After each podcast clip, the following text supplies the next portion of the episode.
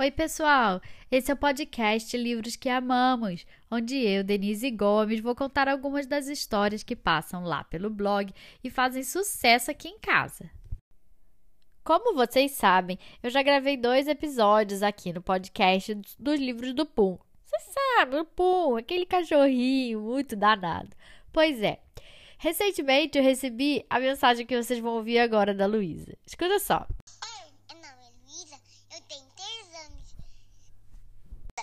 Eu gosto de escutar a história da Denise. Sabe a minha preferida? É o Pum. Tem coisa mais linda? Luísa, em sua homenagem, eu resolvi gravar um terceiro livro do Pum. Porque, né? Livro do Pum nunca é demais. O livro de hoje se chama Meu Pum e a Meleca do Meu Irmão, escrito pela Blandina Franco, com ilustrações de José Carlos Lolo, publicado pela Companhia das Letrinhas. Esse episódio eu dedico especialmente a Luísa. Luísa, um beijo para você. Obrigado pelos vídeos que você me mandou e eu espero que você goste desse novo episódio do Pum. Vamos lá, história?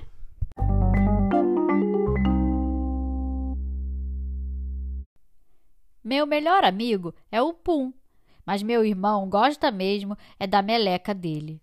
Ah, antes de eu continuar, deixa eu explicar para vocês. O Pum é o meu cachorro e a meleca é o hamster de estimação do meu irmão.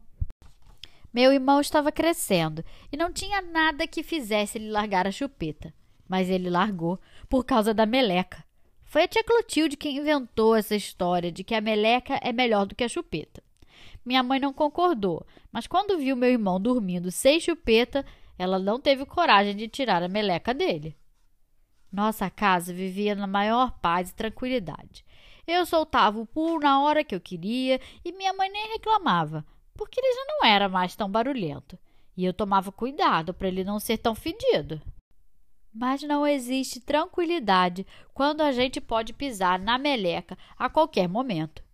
E a meleca do meu irmão começou a ser um problema maior do que o meu pum, porque todo mundo já está acostumado com o meu pum e ninguém mais se assusta com ele.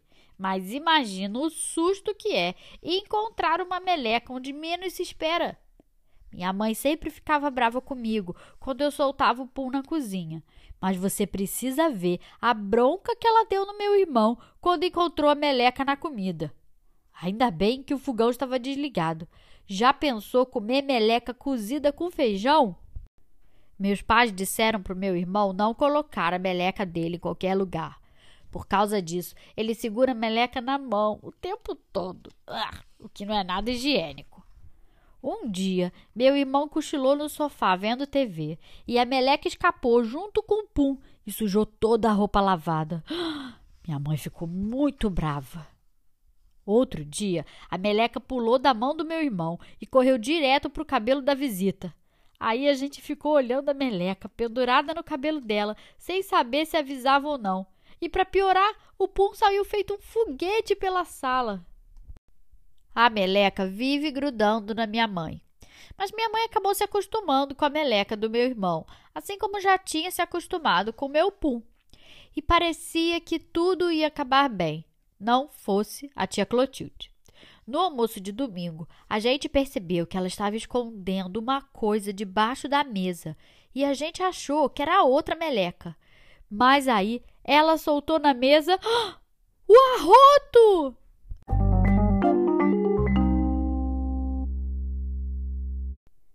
E aí, gostaram da história? Terminou com suspense, né? Um novo personagem para as histórias do Pooh, o arroto.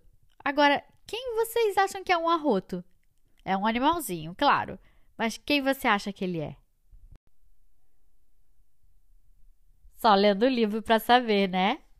O livro de hoje se chama Meu Pum e a Meleca do Meu Irmão, escrito pela Blandina Franco e com ilustrações de José Carlos Lolo, publicado pela Companhia das Letrinhas.